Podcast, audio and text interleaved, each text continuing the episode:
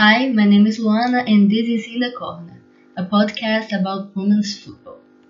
The countdown to Tokyo Olympics has already started. Therefore, in this podcast and in the next ones until the beginning of the games, I'm gonna talk about some of the filtered footballers from the best national teams that are going to compete in the Olympic Games. Today I'm gonna talk about Netherlands national team. The current Women's World Cup runner-up has a strong squad and is one of the favorites to win the title of the Olympic Games, especially after the 7-0 win over Norway in the last friendly game. To start, I'm gonna talk about Sari van Veenendaal. The 31 years old goalkeeper was born on April 3, 1990. Her first professional team was FC Utrecht, where she played in 2007 to 2010 and conquered one cup. In 2010, she moved to FC Twente, where her career really took off. For the team, she conquered an Eredivisie title, two Benelux, and one Dutch Cup. Veenendaal signed with Arsenal in 2015. In the English team, she won one FA Cup and two FA League Cup. In 2019, she left Arsenal and went to Atletico de Madrid. She only spent one season in Spain, until in 2020 returned to the Netherlands to play for PSV. For the Dutch team she has won for now the Dutch Cup title, for the first time in the history of the club. For the senior national team, she had her first cap in March of 2011, and today she is also the captain. She was called up to be a part of the team in UEFA Women's Euro of 2013 and in the 2015 World Cup. Veenendaal had an important role in the winning team of 2017 Euro. She played in all six games and conceded only three goals, being named between the best 11 of the tournament. In 2018, she was champion of the Algarve Cup, and in 2019, runner-up of the World Cup winning Golden Glove in the tournament, the best FIFA Women's Goalkeeper, and International Federation of Football History and Statistics World Best Women's Goalkeeper. Sari van Veenendaal is one of the best goalkeepers in the world and will be very important to the Netherlands in Tokyo Olympic Games. The next footballer on the list is Dominique Janssen. The defender was born on January 17th of 1995. Her first club was Wittenhorst, where she played in the B youth team. In summer of 2013, she was transferred to the German team Essen to play in the Bundesliga. In 2015, Janssen signed with Arsenal. For the English team, she conquered two FA WSL Cup, one Women's FA Cup and one Women's Super League, and had more than 100 appearances. After the 2018-2019 season, the Dutch woman was transferred to Wolfsburg. For the German power, Dominique was Champions runner-up and league champion in 2020, in addition to winning two German Cups in the two seasons she was there. The footballer was in several youth categories with the national team. Her first play was in March of 2010 in a friendly game for the U15.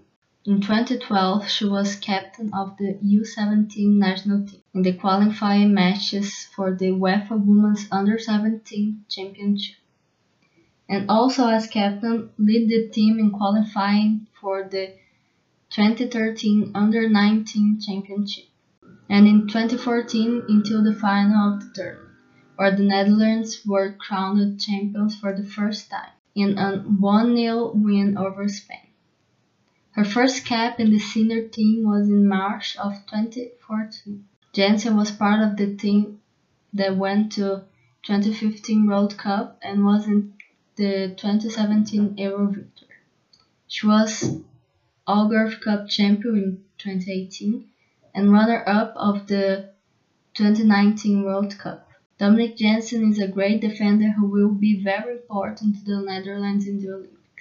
Moving on, now I'm gonna talk about Danielle van den Donk, also known as DVD.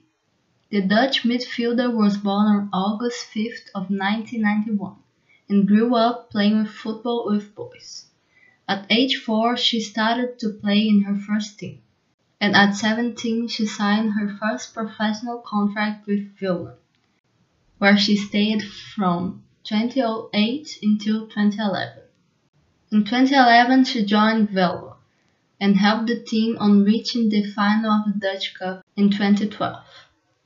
After one season, Van den Donk signed with PSV Eindhoven to participate in the inaugural season of BeNe League, a women's league played between teams in Belgium and the Netherlands. For the club, she was once again runner-up of the cup, and in 53 appearances she scored 30 goals. In June 2015, she transferred to Gothenburg, but didn't stay there for long because in November DVD signed with Arsenal. In her time with the English team, she won an FA Cup, a Conti Cup, and an FA WSL. She had 142 appearances and scored 42 goals for Arsenal. But after six years, on June 21, 2021, Van den Donk announced that she had signed a two years contract with Lyon. At 19, she made her debut for the Netherlands senior team in an international tournament in the city of São Paulo, and her first goal was in the qualifiers to 2013 Euro. DVD competed in the 2015 World Cup and was part of the 2017 Euro champion squad, including scoring a goal in the semi-final against England. She was also selected to be a part in the 2019 World Cup roster and prior to the tournament she was ranked among the top 25 players by ESPN. Van den Donk already has more than 100 appearances for the Dutch national team, and she must be very important for the country in the Olympic Games. Another former Arsenal player is Jill Roord. She was born on April 22, 1997, and is the youngest player on this list. Jill started playing football early with boys and joined a club at only five years of age. Her career began in 2007 in the U13 of FC Twente, and at 16 she made her debut in the senior team. She was twice champions of the League, once in the Eredivisie, being also top scorer, and once in the Dutch Cup, in addition to making her debut in the Champions League. After more than a hundred appearances in 2017, the footballer signed a two-year contract with Bayern Munich, made her debut in September, and scored her first goal in October. After two impressive seasons, Jill signed with Arsenal in May 2019. During the 2020-2021 season, she scored two consecutive hat-tricks in her first games against Reading and West Ham.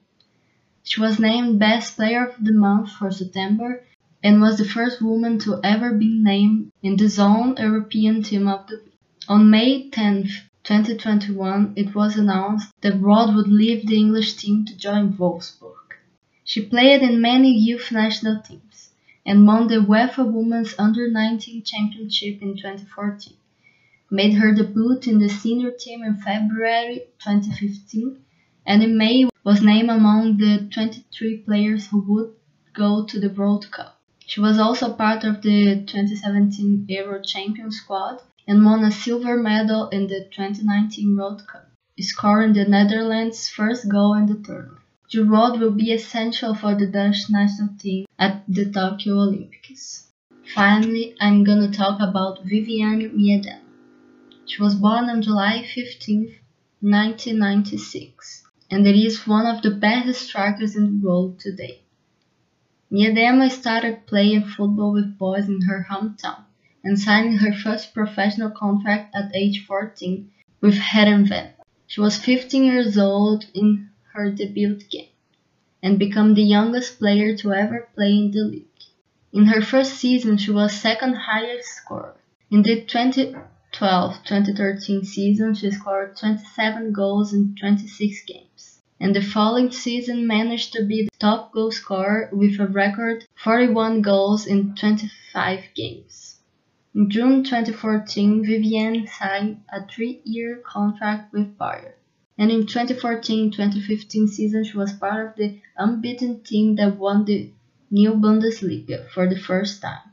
She scored 80 goals in the 2016-2017 Champions League and was the top goal scorer of the tournament.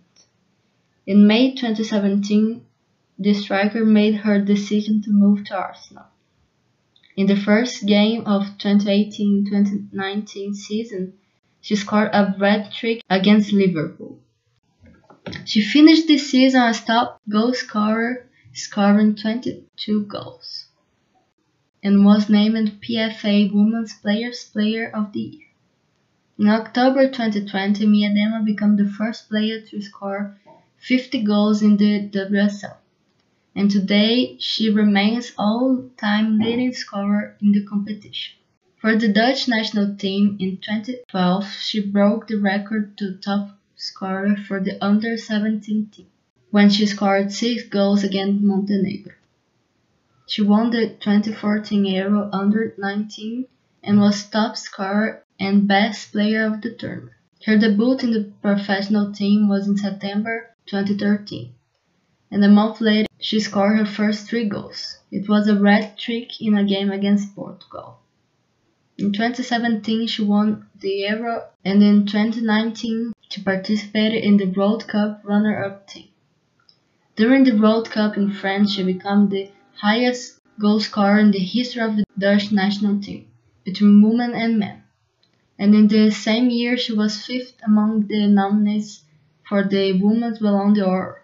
All the 18 players called up for the Netherlands are incredible, but I hope you enjoyed my Olympic standout picks.